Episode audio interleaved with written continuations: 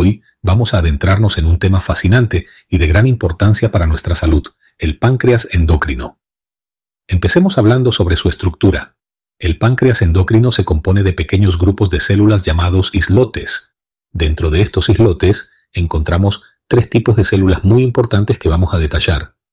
Primero tenemos las células alfa, que son las encargadas de liberar glucagón. Esta hormona se ocupa de descomponer el glucógeno, que es básicamente una pila de moléculas de glucosa, en unidades más pequeñas. Este proceso permite que nuestro cuerpo tenga acceso rápido a energía. En el otro extremo están las células beta, que liberan insulina. Contrario al glucagón, la insulina tiene la tarea de almacenar glucosa en forma de glucógeno. Esta hormona tiene muchas más funciones, pero es especialmente conocida porque su mal funcionamiento está vinculado a la diabetes. La diabetes es una enfermedad que puede afectar gravemente a nuestros ojos, nervios y riñones, y en casos extremos puede llevar a complicaciones como la amputación de extremidades o la necesidad de diálisis. En cuanto a la diabetes, es importante resaltar que hay dos tipos principales, el tipo 1 y el tipo 2. En la diabetes tipo 1, el cuerpo no produce insulina, lo que lleva a una acumulación de glucosa en la sangre. En la tipo 2, aunque hay producción de insulina, los receptores en las células no responden de manera adecuada, también resultando en niveles altos de glucosa. Por último, pero no menos importante, tenemos las células delta, que liberan una hormona llamada somatostatina.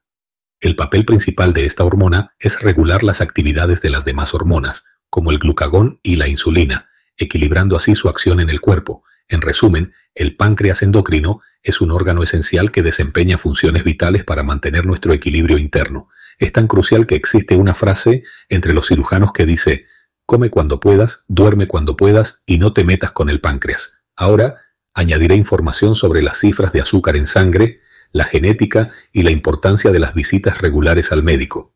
En cuanto a las cifras de azúcar en sangre, hay ciertos rangos que se consideran normales, prediabéticos o diabéticos.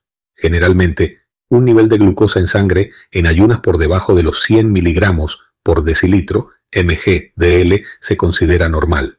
Entre 100 y 125 miligramos por decilitro se podría hablar de prediabetes, y un nivel superior a 126 miligramos por decilitro en dos pruebas diferentes podría indicar diabetes. Claro está, solo un médico puede hacer un diagnóstico preciso, pero es crucial estar al tanto de estos números para actuar con prontitud si se requiere. En el tema de la genética hay evidencias que sugieren que ciertos genotipos pueden incrementar el riesgo de desarrollar diabetes. Sin embargo, la genética es solo una pieza del rompecabezas. El estilo de vida y factores ambientales también juegan un rol significativo. Realizar pruebas genéticas podría proporcionar una visión más completa del riesgo individual, pero siempre deben complementarse con un seguimiento médico regular. Ahora, sobre la importancia de las visitas al médico de atención primaria. Acudir con regularidad para chequeos y exámenes puede marcar la diferencia en la detección temprana de cualquier anomalía, incluida la diabetes. Tu médico también puede orientarte sobre cómo mantener un peso corporal saludable a través de la dieta y el ejercicio, dos factores clave para prevenir y manejar la diabetes. No podemos subestimar la importancia de un diagnóstico temprano y el seguimiento médico en la prevención y tratamiento de enfermedades como la diabetes.